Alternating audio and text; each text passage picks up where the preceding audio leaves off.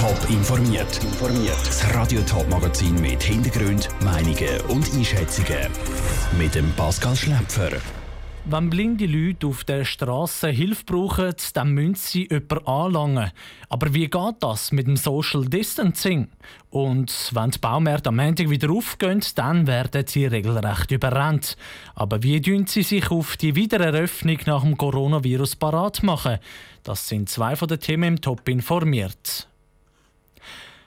Wegen dem Coronavirus laufen die meisten Leute aufmerksam durchs Leben schauen, dass sie genug Abstand zueinander haben und sehen beim Posten, wo sie anlangen, ob ein Bildschirm verdoppelt ist oder nicht.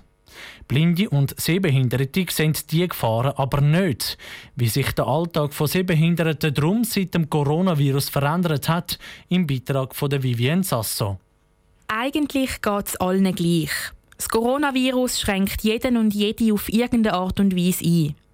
Blinde und Sehbehinderte kämpfen aber mit einer zusätzlichen Hürde, wenn sie durchs Leben laufen, erklärt der blinde Giuseppe Porcu dass wir eigentlich viel mit den Händen schauen tun. Das heisst, für uns ist das ganz wichtig, dass wir etwas anlangen können, um festzustellen, zum Beispiel, wenn ich bei der SBB bin, auf welchem Gleis bin ich.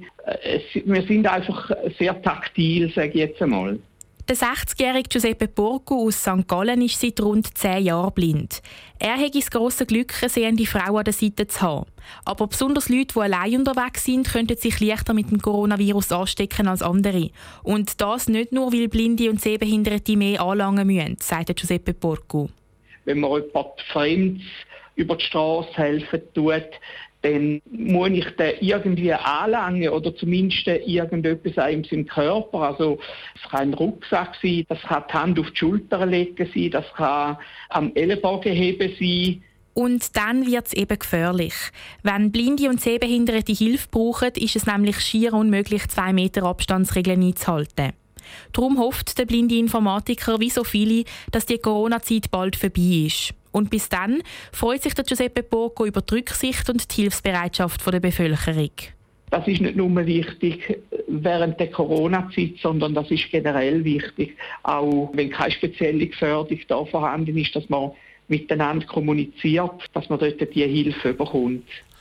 Der Giuseppe Borgu im Beitrag von der Vivienne Sasso. Die Blinden sind immer froh, wenn ihnen die anderen Leute auf der Straße ihre Hilfe anbieten. Sie beten in der Corona-Krise aber darum, dass auch sie mit genug Abstand angesprochen werden. So können sie dann selber entscheiden, ob sie die Hilfe brauchen und den Körperkontakt annehmen. Aber Montag machen Coiffeur, Gartenzentren und Baumärkte wieder auf. Viele davon haben wegen Coronavirus ihre Produkte in den letzten Wochen online müssen verkaufen. So zum Beispiel auch der Obi Baumarkt zu Winterthur. Momentan arbeiten die Mitarbeiter fließig, dass sie am Montag die Türen wieder aufmachen können. Sabrina Zwicker hat heute die letzten Vorbereitungsarbeiten begleitet. Vor dem Obi-Grützenpark sieht es gerade immer noch ein bisschen leer aus und ist ziemlich ruhig. Drinnen sieht es aber ganz anders aus. Da sind ganz viele Arbeiten im Gang. Mit mir unterwegs ist der Marktleiter, der Daniel Dudler. Können wir gerade mal miteinander reinlaufen? Tipptopp. In Richtung Eingang, da wird man schon ein bisschen Autobahn ähnlich mit einem Pfeil geführt.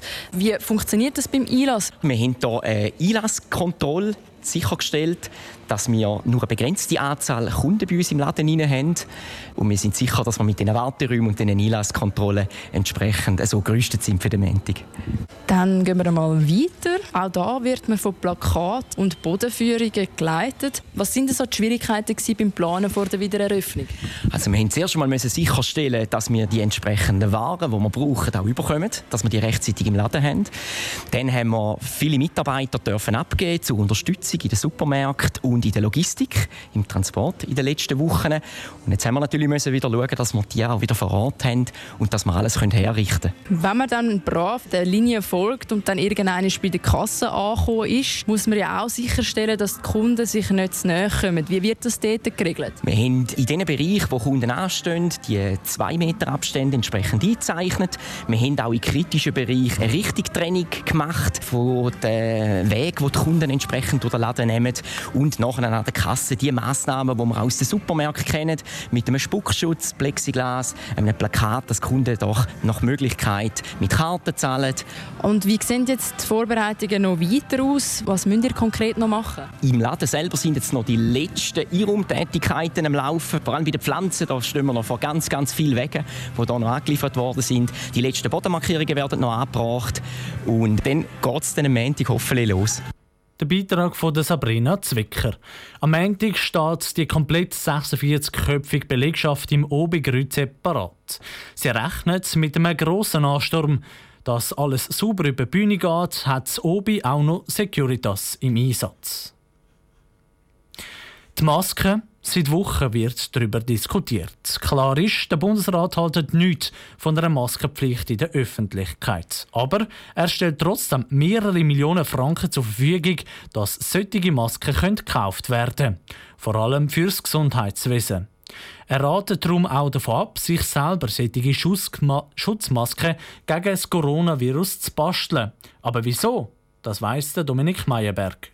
Zuständig für die Beschaffung von Schutzmasken beim Bund ist die Armee Apotheke. Der oberste Maskenbeschaffer ist der Brigadier Markus Neff. Wir haben bis heute 22,6 Millionen äh, Schutzmasken an die Kantone und an die Antragsteller verteilt. Wir haben genügend Lager für die nächsten Tage, um das Gesundheitswesen die Versorgung sicherzustellen. In den nächsten Tagen erwartet der Markus Neff eine weitere grosse Lieferung. In den nächsten 14 Tagen rund 1800 Paletten mit Waren.